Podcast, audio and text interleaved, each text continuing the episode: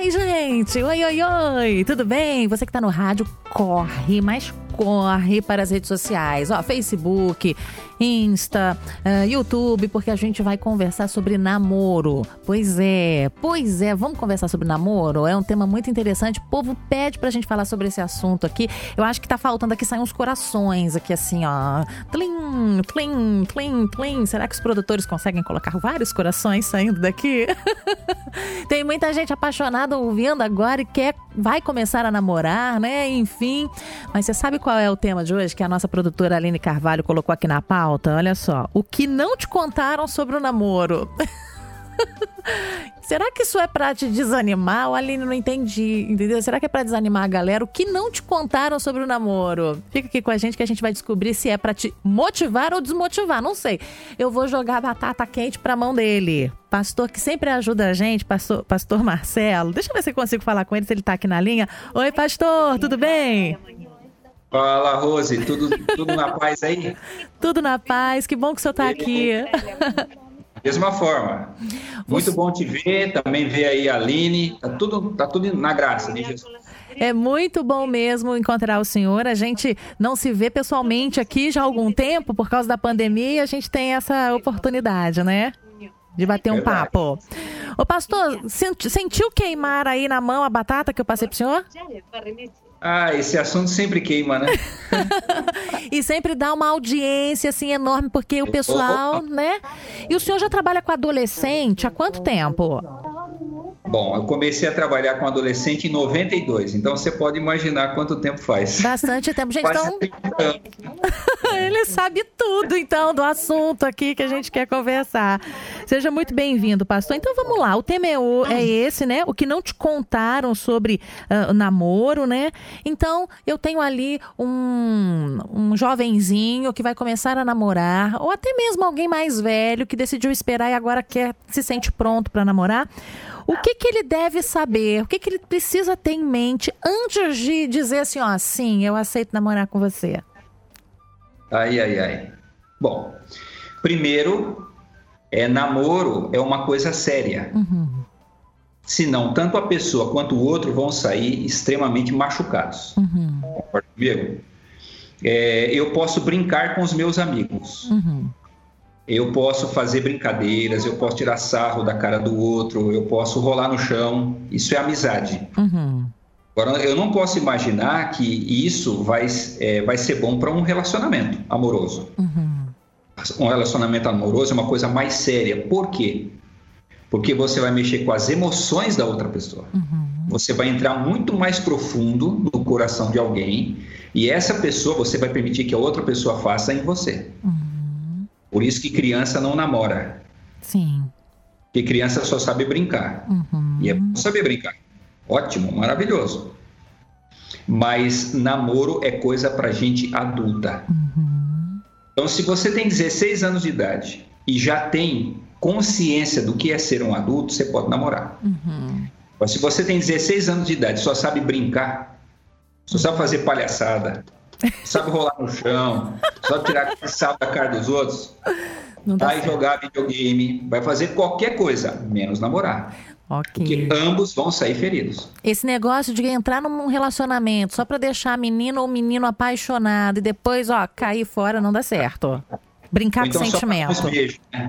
É, só para dar uns beijos. Cara, beija a cachorra de casa, beija o papagaio, entendeu? Beija a sua avó, beija a sua mãe. O travesseiro também vale, o posto tá valendo. Lá, é. Olha, eu gosto de entrevistar o senhor aqui, pastor, porque o senhor fala mesmo. E aqui o nosso bate-papo é para falar mesmo, mesmo. Às vezes também a gente vai com muita expectativa para esse Sim. primeiro namoro, não é? é? Muita expectativa, aquele rapaz ou aquela moça, né? É a pessoa da minha vida vai me fazer feliz, vai. Será que tem muita gente ainda assistindo contos de fadas, pastor? Será? Porque aí Veja vem só. algumas decepções, né? É, Rose, a idealização e o sonho, eles não são ruins. Se a gente não idealizasse e se a gente não sonhasse, nós não iríamos querer uma pessoa fora da nossa família. Cara, por, me, por, por mais problemas que eu tenho com a minha mãe e com meu pai, eu já os conheço, eles já me uhum. amam. Então, o que, que me faria sair da minha família e conhecer uma, uma pessoa de uma família totalmente estranha, de um, uhum. às vezes a, a, família vem de um outro lugar assim com hábitos e costumes tão diferentes do meu e eu querer me relacionar com essa pessoa. Uhum. Então, se eu não idealizar, pelo menos no início, eu nem vou querer sair de casa. Uhum. Então, a idealização é boa. Só que você não pode parar aí, né? Uhum. Você não pode viver só na idealização. Uhum. Por isso existem os contos de fada. Os contos de fada, eles explicam essa, essa fase, a fase da infância e a passagem dessa fase para uma vida adulta. Uhum. Você se lembra muito bem, né, Rosa, daquele conto de fada lá da Bela e a Fera. Uhum. Quando ela vê o, o rapaz lá, o rapaz é peludo, é feio, é horroroso, aquela coisa toda. É ali representa o quê? O início, tá certo? Ali da adolescência. A gente que já trabalha, já, né, que trabalha em escola, você sabe disso. As meninas, ela até a quarta série, quinta série, elas olham para os meninos e falam o quê? Credo, né? Elas fazem bem esse gesto, né? Que menino nojento, pastor. Aí eu sempre falava para elas assim, mas saiba que dois anos, você vai achar esse moleque nojento, é a coisa mais linda do mundo, tá? Nunca, pastor, nunca. Imagina. Por quê? Ela mudou, uhum. certo? Ela conseguiu idealizar o amor, o carinho, o uhum. afeto, o apreço. Aquele menininho que, que, que manda uma carta, que manda um presente para ela. Nossa, isso vai ser maravilhoso. Então tem que idealizar. Só que assim que a gente começa a namorar, a gente tem que colocar o pé no chão. Uhum. E as decepções são maravilhosas na vida da gente, tá? Quem não se decepciona não vive realidade. Uhum. Então as decepções elas são saudáveis e salutares. Uhum. A gente se decepciona, aí bota o pé no chão, aí começa a se relacionar de uma forma mais adulta, mais madura e mais real. Uhum. E aí vão viver a vida. Ok. Agora, todos nós que já fomos adolescentes, a gente se lembra daquela época, nossa, mas como que eu era bobo? Mas a gente se lembra com carinho. É verdade, traz boas lembranças, não é? Isso. Amor, por quê? Porque todas as fases são necessárias. Sim. É necessária essa idealização. Agora, não dá para eu viver a idealização a vida toda. A vida toda. Então, me diga algumas coisas ah. que a gente precisa observar. Então, Sim. depois que a gente colocou. Começamos o namoro, né? Fase da idealização. Mas o amor. Dizem, tem um ditado que diz que amor é cego aí, né? Então, como é que, como é que eu vou, vou, como é que eu administro isso? Porque eu tenho que observar algumas coisas. Isso. Veja só, Rose, eu tenho certeza que o amor, o amor é cego, surdo, mudo, aleijado e manco. É mesmo? É para fazer a minha esposa, que você conhece bem, uma, uma loirona daquela, se apaixonar e casar comigo, é porque estava oh, cega. Pastor. Né? Inclusive, aproveite o seu programa aqui para mandar beijo e abraço para ela. Hoje ela está completando 51 Olha. anos de Parabéns, ah. professora Ingrid. Um beijo, felicidades. Está completando 21. Ele nasceu no mesmo dia que a mãe. Que benção. É. Então, festa aí, né? É, é, comemoração. Já fizemos hoje. Já fizemos festinha. Celebração ah. dupla. Exatamente. Mas veja só, depois que você começa a namorar, você precisa. Não, eu quero conhecer, porque namoro é conhecer, né? Uhum. E não dá para você conhecer só as virtudes. Uhum. Você tem que conhecer a pessoa num todo, porque os defeitos também fazem parte dessa pessoa. Sim. Aliás, conhecer os defeitos da pessoa é respeitá-la. Uhum. Conhecer, por exemplo, os limites, conhecer as incapacidades. Uhum. Que quanto, quanto, mais, quanto mais infantil você é, mais você tenta se esconder. Uhum. Você sabe disso, né? Uhum. Tem um homem de 50 anos de idade que ele esconde tudo para a moça não saber para ela casar com ele. Uhum. Isso é infantilidade. Ora, se eu quero ser amado, o amor pressupõe o quê? Não é amor você gostar de uma pessoa que é perfeita. Uhum. Amor é você gostar de uma pessoa que não é perfeita aos seus olhos, mas você dizer assim, mesmo assim eu vou gostar de você. Uhum. Isso é amor. Sim. Nenhum filho é do jeito que a mãe quer, mas mesmo assim diz o quê? Mas eu amo você. Uhum. Isso é amor. Então, tanto eu tenho que ter a coragem de ir abrindo a minha máscara e mostrando para o outro, ó, a minha família é assim, eu sou assim, eu penso assim. E o outro vai ter a oportunidade de me amar ou não. Uhum. Ele pode gostar de mim, ou ele pode dizer, ó, eu não aguento você desse jeito. Ah, então tá bom, então você procura outra pessoa, que eu vou achar alguém que gosta de mim assim. Uhum. Entendeu? Então eu tenho que ter a capacidade de me abrir E o outro tem que ter a capacidade de me enxergar uhum. E escolher se vai me amar ou não. Sim. Me ajuda a achar aqui um equilíbrio, já que todo mundo tem defeito, inclusive a gente. Não é? Inclusive é. a gente. Como é que eu Isso. administro esse defeito, é, essa característica do outro? Certo. Se todo mundo Às tem defeito, é como é que vai ser? Às vezes não é, né? É, depende do ponto de vista também, né? Depende do Porque, ponto de vista. Veja só, é, às vezes a minha família me educou dizendo assim, ó, isso aqui é, isso aqui é defeito. Uhum. Então, quando eu chego na família do outro, eu não aceito aquilo ali. Uhum. Mas o outro vai encontrar uma família lá que não ensinou que aquilo ali é defeito. E os dois vão viver felizes. Uhum. Va... Por exemplo, o que, que eu chamo de defeito mesmo? Uhum. Defeitos são coisas morais. Uhum. Camarada que rouba o que é dos outros, Uhum. Camarada que não é fiel, Sim. entendeu? Ele trai você com tudo quanto é moça por aí. Uhum. É, ele não respeita as autoridades sociais. E assim vai. Eu acho que todos nós, nós não somos silvícolas. Uhum. Se você veio de uma família, você, você aprendeu valores morais e éticos. Então, quando você erra e você tem a tendência de errar sempre em valores morais e éticos, isso é defeito. Agora, você tem, pode ter características que não são defeitos. Uhum. Por exemplo, tem camarada que ele só consegue dormir meia-noite e acordar às seis da manhã. Uhum. Mas ela foi criada numa família que vai dormir junto com as galinhas. Seis horas da tarde. Sim. Entendeu? Isso não é defeito. Uhum. Isso, é, isso é característica lá. O camarada foi educado assim.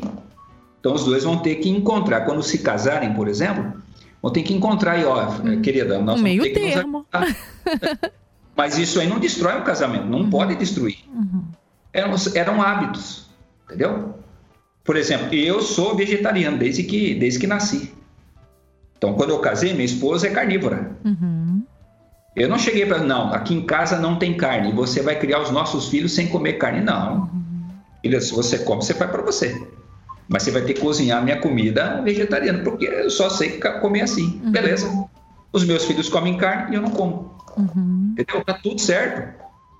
Então, para isso que existe o namoro, para isso que existe o relacionamento, a gente conhecer as características do outro e ver, dá para eu conviver com isso ou não dá? Se não dá para conviver, separa. Mas okay. se dá para conviver, ótimo, vamos levar o relacionamento para frente e quem sabe um dia a gente se case e vamos ser felizes. Aliás, não conheço casais que não sejam assim, tá? Agora, o que o senhor acha de uma pessoa entrar no namoro, perceber algum defeito, mas dizer assim, ó, depois que casar eu dou um jeito nisso. Ela tá procurando sarna para se coçar, chifre na cabeça de cavalo e tudo mais, porque isso aí nunca vai dar certo, tá? Então, não certo, casamento não vai dar superpoderes não. ao outro para mudar o outro, né? Mas é, a um para mudar casamento, o outro. Casamento não muda ninguém. Uhum. Aliás, se existe uma coisa que o casamento faz com a gente, é reafirmar aquilo que nós somos. Uhum. Entendeu? Quando você vive próximo de outra pessoa, aí que você firma mais ainda os valores que você tem. É o que acontece quando você tem um irmão. Você nunca vai ver dois irmãos iguais. Por quê? Nasce o irmão, um procura se diferenciar do outro. A gente chama isso de a individuação. Então, os dois vão lutar para cada um ser de um jeito. Então, ah, um gosta do azul, o outro não vai gostar do azul. Só pra, às vezes é pra, só para contrariar, eu vou gostar do vermelho. Para não dizer que eu sou igual a ele, porque eu não quero ser igual a ele. Entendeu? Então, quando nós vamos viver debaixo do mesmo teto, a tendência também é essa. Uhum. Claro que, como são duas pessoas é, adultas e que querem chegar no mesmo objetivo, elas vão procurar cada vez mais afinar as diferenças é, em prol desse objetivo comum, uhum. que vai ser criar os filhos, que vai ser comprar uma casa, que vai ser construir a família até o último dia da vida. Uhum. Tá? Ok. Mas, mas é isso aí. Nós sempre. Por isso que a gente não muda o outro. Só tem uma pessoa que muda as pessoas. As pessoas com o poder de Deus. Uhum. Entendeu? Sou eu que mudo eu mesmo. Quanta coisa eu já mudei na minha vida depois que eu casei, mas porque eu quis. Não foi por causa da Ingrid. Tá? Fiz até coisas por amor a ela, mas porque eu escolhi. Uhum. Esse negócio, não, ele bebe, mas quando a gente se casar, eu vou tirar a bebida dele. Não, você não é assistente social. Uhum. Você não consegue Tá? Você não... Ok. Se você tem muita mulher que quer casar para fazer assistente social, Fia, vai dar errado. Vai dar ruim, né? Isso. Vai dar ruim. E da mesma, da mesma forma o rapaz fala assim, não, a minha namorada, ela é sapequinha, mas quando ela casar comigo, ela vai ter um homem tão maravilhoso em casa que ela não vai ficar de olho em outro homem. Aí que ela vai ficar. Uhum. Ok, olha aqui quão importante é a fase do namoro. Por isso que não dá para brincar nessa fase, não, né, pastor? Porque é muita, muito detalhe aí que faz toda a diferença, que na verdade nem são detalhes. Por exemplo, muita gente ignora a família do rapaz, a família da moça. Ah, eu vou casar com ela mesmo, vou casar com a família. Você não casa com a família, você casa com a pessoa. Isso é fato ou é boato? Eu caso com a pessoa Amigo, e não caso com a família? Quando você casa, já saiba, você está levando de lambuja uma sogra maravilhosa, que pode ser até uma jiboia, tá certo? Você está levando um sogro e você está levando os seus cunhados. Você vai assim, não, pastor, eles moram aqui no Brasil, vou morar na Groenlândia.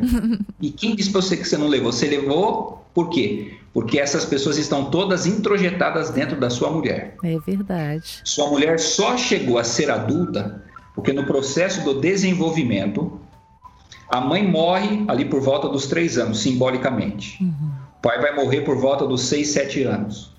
Os irmãos um pouquinho ali antes da adolescência. Mas a gente não consegue viver sem essas pessoas. Então, o que, que a gente faz? Pelo, é, pelo processo da introjeção, a gente coloca todas essas pessoas dentro de nós. Uhum. E para sempre essas pessoas estarão dentro da gente. Aí o que acontece? Você se casa, não tem jeito. Você se casou com essa moça, pelo menos 50% do que ela é, é a sogra, é a sua sogra, o seu sogro os irmãos dela. Uhum. Porque ninguém, na, ninguém é ovo, uhum. entendeu? Vim do ovo. Eu vim de um ser humano.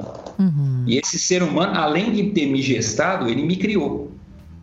Então, a pessoa que eu sou é a minha família. Uhum. E eu ainda tenho um problema sério, viu, Rose? Porque eu casei com uma mulher que é a cara da minha sogra. É mesmo? Meu, tem dia que eu olho para ela e falo assim: Jesus amado, casei com a velha lá, cara. as expressões, que ela é muito parecida, e as expressões dela. Mas eu já sabia disso, não posso Sim. reclamar, entendeu?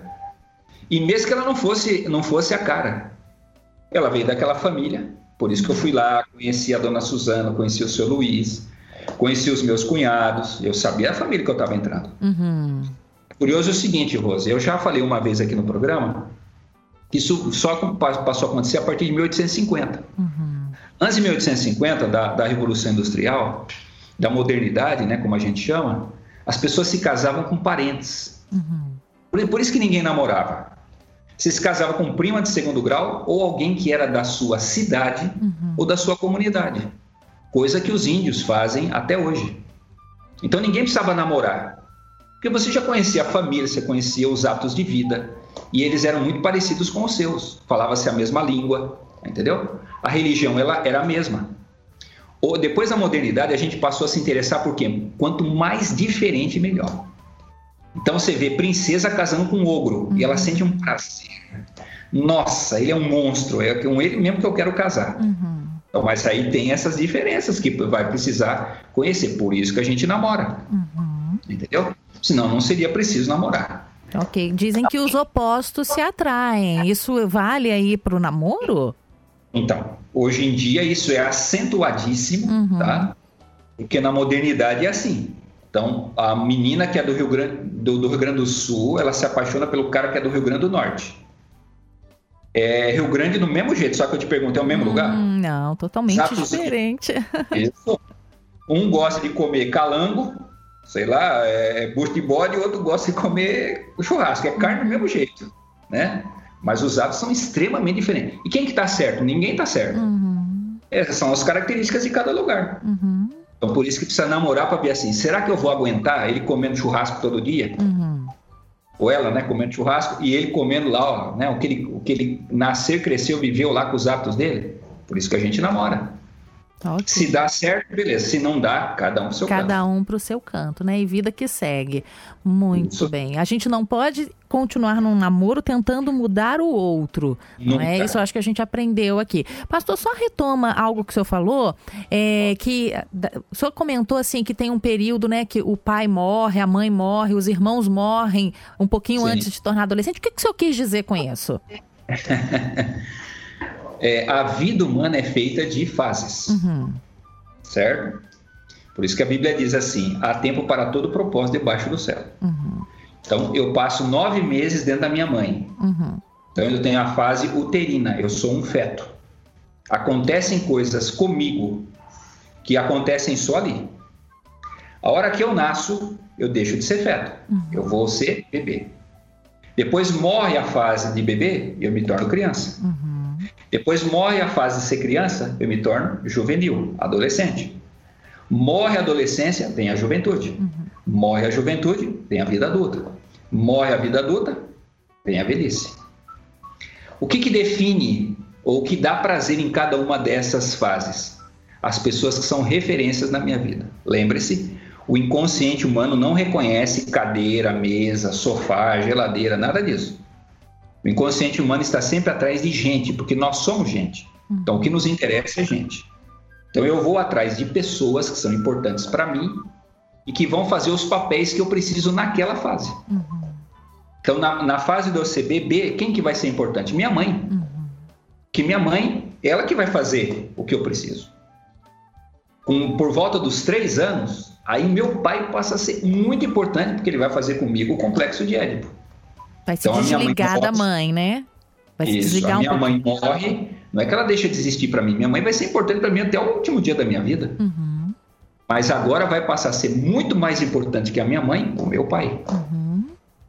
Depois chega uma hora que o pai passa.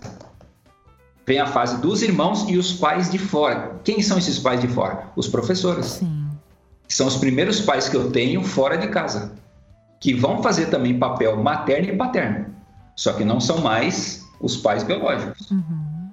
Aí quando eu chego na adolescência, aí morre todo esse povo, né? Irmão, Sim. tarará, aí vem os amigos. Os amigos, é verdade.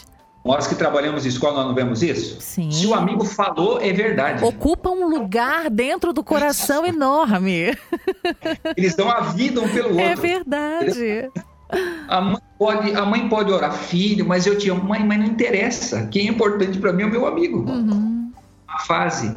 E isso é necessário. Uhum. Daqui a pouco você se torna jovem, os amigos morrem de um jeito assim que você fala, mas como é que eu podia gostar desses caras? Uhum. Aí passa a ser importante quem? As pessoas a quem vou, eu vou carregar a vida toda. Então vai ser importante o cônjuge, uhum. os líderes e os chefes, uhum. certo? que serão referência para mim para sempre, e as pessoas que eu vou gerar, que são os meus filhos, Sim. os meus descendentes, a família que eu vou formar. Agora eu te pergunto, é, morre no, no significante, uhum. aquele significado profundo, aquele Sim. desespero que eu pela minha mãe. Mas a gente mata a mãe, a gente joga a mãe não, fora? Não, não, faz parte pro resto da vida e a gente leva, né, nos nossos jeitos, trejeitos, hábitos, né?